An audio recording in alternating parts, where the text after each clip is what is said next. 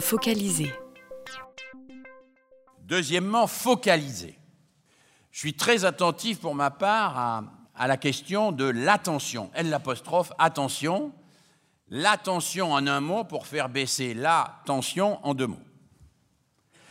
Être attentif, focaliser.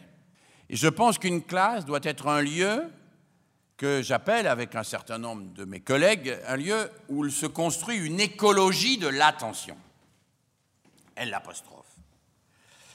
J'aime beaucoup les travaux d'un collègue philosophe euh, américain qui s'appelle Matthew Crawford, qui a écrit il y a quelques années L'éloge du carburateur et qui a écrit un très beau livre qui s'appelle Contact l'an dernier.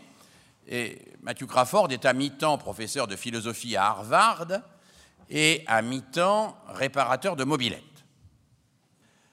Et il défend l'idée que c'est la perte du contact avec une certaine forme de réalité matérielle concrète qui dicte ses lois, qui euh, oblige à se focaliser sur quelque chose, qui produit ces espèces d'enfants bolides, comme je les appelle, ces gamins qui partent au quart de tour, qui sont complètement échevelés, qui, euh, bon, qui sont incapables de se fixer sur quelque chose pendant un temps précis pour y travailler. L'écologie de l'attention, ça se travaille, et ça se travaille sur des objets qui focalisent l'attention. Et le choix de l'objet, la manière de présenter cet objet, de travailler sur l'objet, cet objet peut être un texte, cet objet peut être une phrase, cet objet peut être un poème, cet objet peut être un, objet mathématique, cet objet peut être une loi physique, peu importe.